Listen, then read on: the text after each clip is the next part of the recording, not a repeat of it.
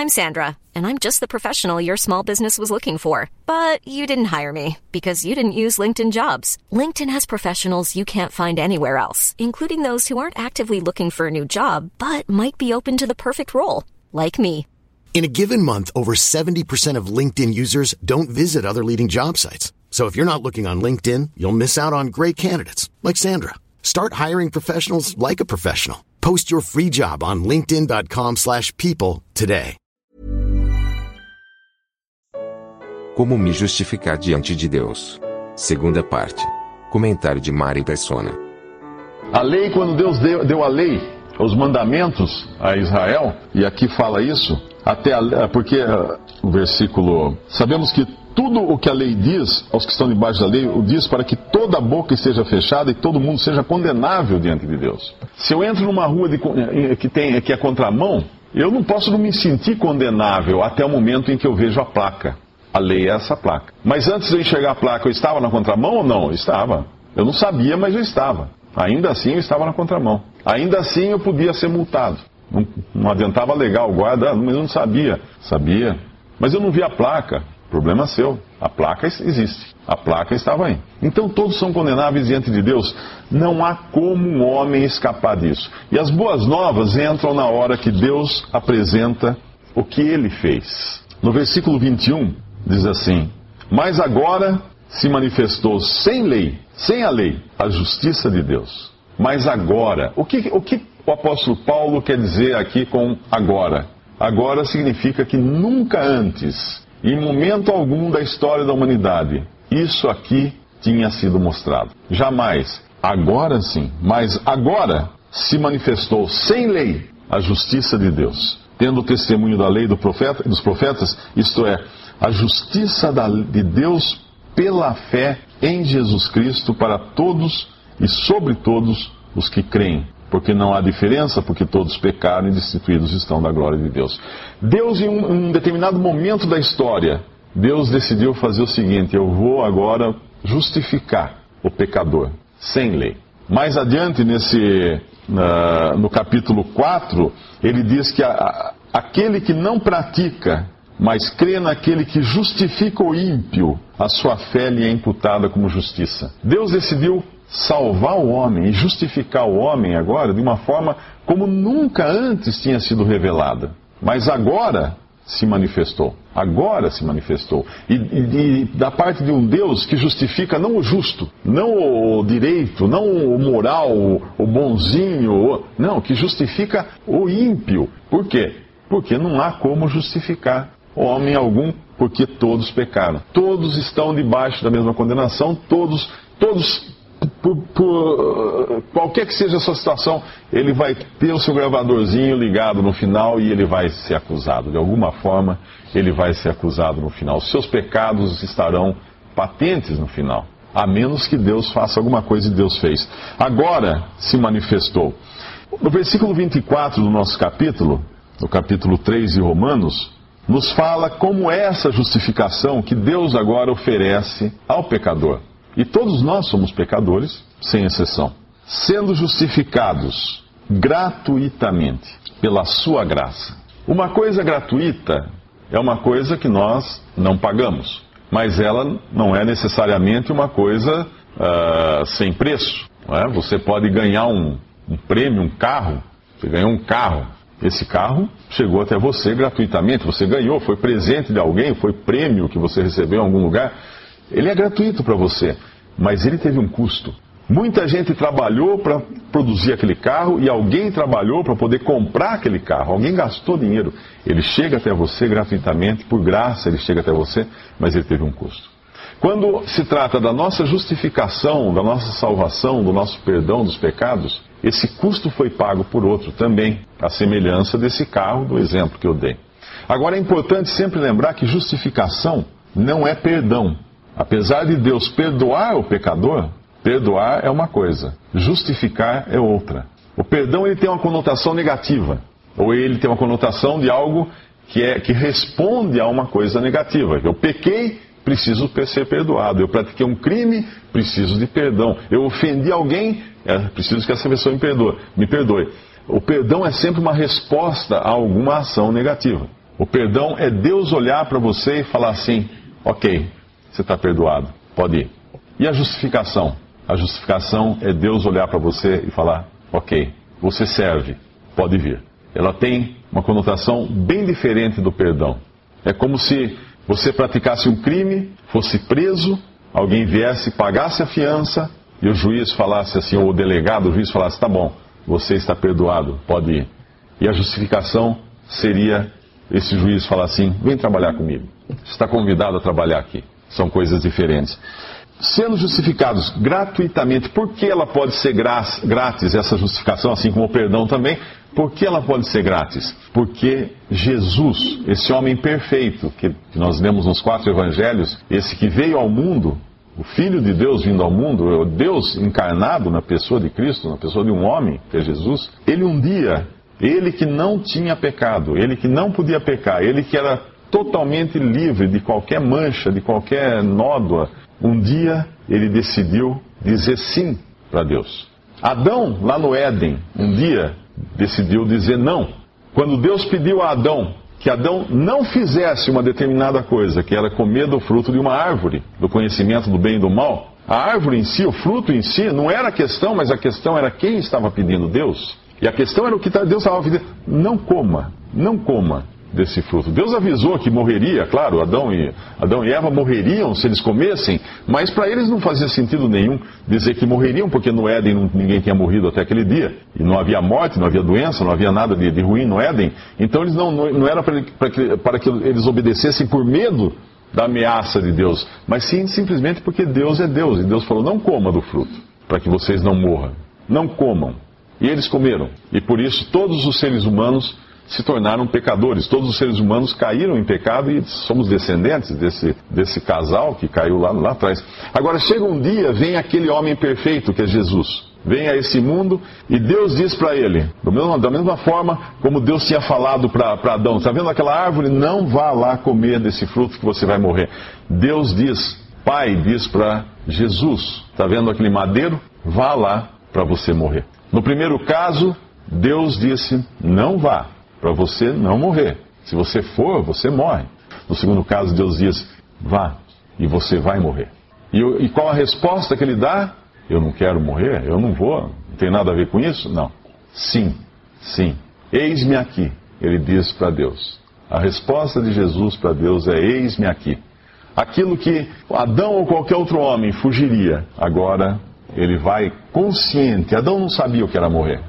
Cristo agora vai consciente, porque ele já tinha visto muita morte nesse mundo. Desde a criação, ele, por ser Deus, por ser Deus, ele tinha visto todas as mortes. Ele tinha visto toda a tragédia que o pecado tinha trazido a esse mundo.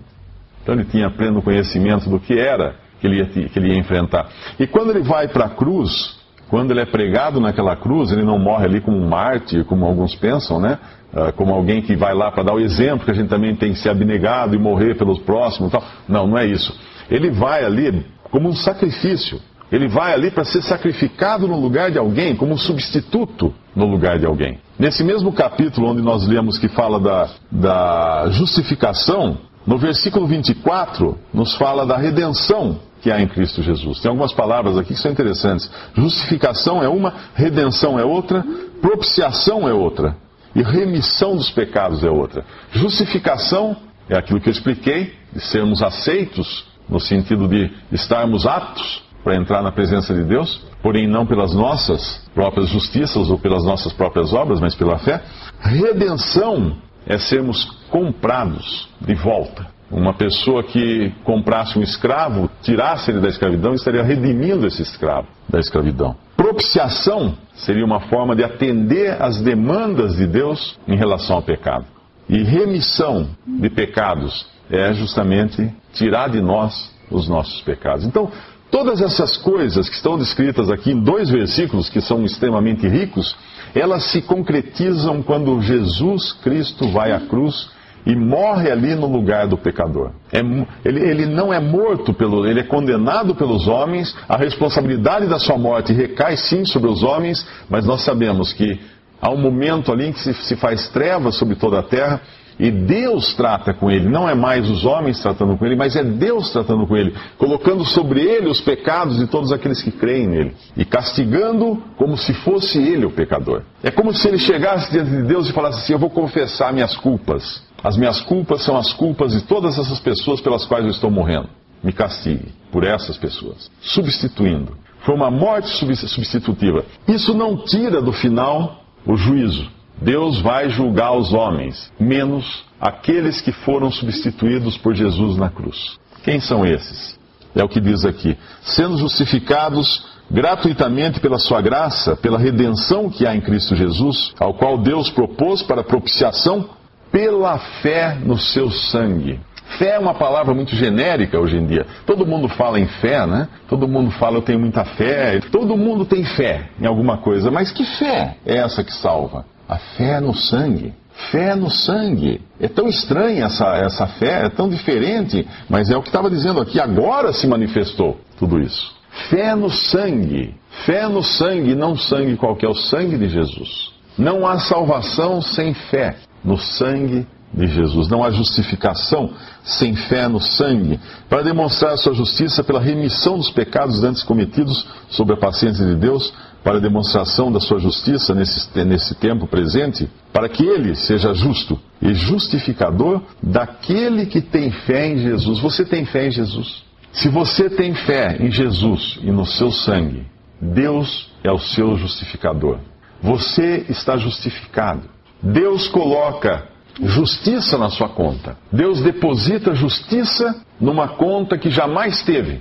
E quando Deus tira o extrato dos seus pecados, o saldo é zero. Isso acontece com uma pessoa que crê. A sua conta que estava cheia de pecados, a sua conta que estava repleta, tinha um saldo enorme de pecados e zero de justiça.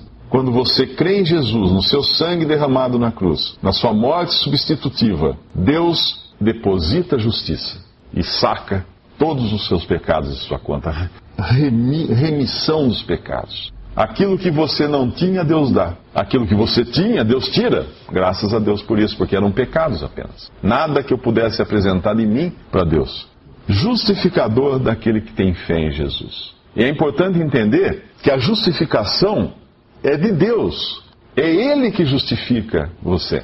Não é você que se sente justificado. Não, é Ele que justifica. É uma iniciativa de Deus. Então não há nenhum, nenhuma reação química no meu cérebro que eu falo que eu tenho uma emoção qualquer, ou dei um estalo, assim, ah, agora eu estou justificado. Não. Ele diz que justifica. Se ele diz que justifica, está justificado. Ele diz que perdoa, mas eu não me sinto perdoado. Mas Deus não falou que, tem que se, quem se sentir ser perdoado será salvo. Não. Quem crê em Jesus será salvo, será justificado, será lavado. Se você se sentiu ou não, não importa, é o que Deus sente que importa. E o que ele sente, ele está escrevendo aqui, ele está dizendo aqui na sua palavra. Ele é o justificador daquele que tem fé em Jesus. Você tem fé em Jesus? Ele é o justificador. Onde está logo a jactância? É interessante quando essa palavra jactância, do versículo 27, significa vanglória. Que eu acredito vanglória, que nós escrevemos com N, deve vir das, das duas palavras van, glória. Glória van. Glória que não serve para nada. Glória que não tem valor algum. Onde está logo a jactância? Onde está a vanglória? Isso é uma coisa que, que nos, põe, nos põe a pensar pelo seguinte: todos nós queremos ser justificados. E todos nós, por natureza, vamos buscar meios de justificação em nós mesmos. Então, se você vai a um conversar com um espírita, ele diz que a justificação dele vai ser reencarnar ao longo de muitas eras e fazer o bem, fazer muita caridade, e aí com isso ele vai eliminando o seu karma de pecados. Seu karma, que é a sua bagagem de pecados, através dessa forma que ele, que ele acredita. Você vai, a, a maioria das religiões, vai existir algo do tipo: se eu for fiel, se eu fizer isso, fizer aquilo, fizer aquilo outro, então eu estou justificado. Eu serei justificado diante de Deus. E não foi, não foi exatamente isso que falava aqui a respeito da lei? A lei é um conjunto de normas e, e diz que dando que você atender esse conjunto, não, não, há, não há como ser justificado. Mesmo entre cristãos, protestantes ou evangélicos, você vai encontrar um evangelho ou uma forma de crer que é mais ou menos assim. Se eu for a Jesus de todo o meu coração, se eu for a Jesus deixar de lado os, os vícios, que eu estou carregado de vícios, parar de beber, parar de, de fazer isso, parar de fazer aquilo tal, então ele vai me aceitar. Essa é a justificação pró, é a mesma coisa. É sempre acrescentar alguma coisa que eu preciso fazer para então Deus me justificar. Essa é a minha justificativa no fim. Eu fazer algo, isso não. Agora se manifestou sem a lei a justiça de Deus, sendo justificados gratuitamente gratuitamente. Não há nada que eu possa apresentar de mim mesmo a Deus para minha justificação, nada, absolutamente nada, coisa alguma. E aqui, onde está logo a, jactância? Onde está então a vanglória? Onde está a vanglória? Onde está a jactância? Se eu achar que eu tenho, que eu tenho feito alguma coisa que me justifique diante de Deus, eu estou negando a gratuidade dessa, dessa justificação que Ele me dá. Eu posso até achar que Uau, tive uma vida feliz, uh, meus filhos foram obedientes, justificou a minha existência aqui nesse mundo, mas nada disso, nada disso permanece. Todo mundo tem filhos, os filhos de repente mudam de cabeça, viram outra coisa. Né? Ganhar dinheiro, se eu ganhar muito dinheiro, vai, vai ser justificar minha, minha existência. Fizer grandes obras, grandes cidades, talvez, mas, mas tudo isso acaba também. Tem tantas grandes cidades enterradas aí pelo, pelo mundo, debaixo d'água. Toda hora passa esses documentários que os caras vão mergulhar, vão cavar para descobrir cidades magníficas. Ali, pessoas ricas andaram ali, pessoas bonitas, pessoas atraentes, pessoas famosas. E está tudo debaixo d'água, agora está tudo debaixo da terra. Não tem mais nada. Então, todas essas formas de justificação própria perecem. Mas agora, sendo justificados gratuitamente. Se eu achar que eu tenho algo para acrescentar a Deus, algo que justifique a minha existência aqui. E pode ser, e pode ser coisas boas até, coisas, meus filhos, minha família, meu trabalho, uh, as entidades assistenciais que eu ajudo, o meu conhecimento da Bíblia. Muitas pessoas acham que conhecendo bastante a Bíblia, então está justificada a minha existência aqui. Pregar o Evangelho, ah, se eu pregar bastante o Evangelho, então está justificado a minha existência. Então eu tive, eu tive uma, uma serventia nesse mundo. Eu fui útil, ah, eu fui útil. Nada, absolutamente nada, porque a justificação não está à venda, ela é gratuita, não há nada que nós possamos apresentar a Deus em troca da justificação. Nada. E talvez agora fosse até bom fazermos um exercício, né, cada um de nós. O que me justifica? É Deus quem me justifica ou sou eu mesmo? É Deus quem me justifica pela fé no sangue de Jesus ou são minhas obras, meu conhecimento religioso, minha, meu dinheiro, minha família? O que me justifica? O versículo diz: sendo justificados gratuitamente pela Sua graça, pela redenção que há em Cristo Jesus, ao qual Deus propôs para propiciação pela fé no seu sangue.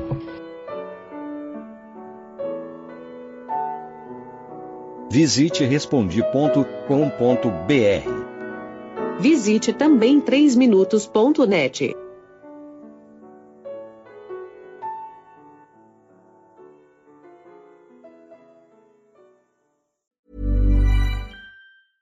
Imagine the softest sheets you've ever felt. Now imagine them getting even softer over time. That's what you'll feel with Bowl and Branch's organic cotton sheets. In a recent customer survey, 96% replied that Bowl and Branch sheets get softer with every wash. Start getting your best night's sleep in these sheets that get softer and softer for years to come. Try their sheets with a 30-night guarantee. Plus, get 15% off your first order at bowlandbranch.com. Code BUTTERY. Exclusions apply. See site for details.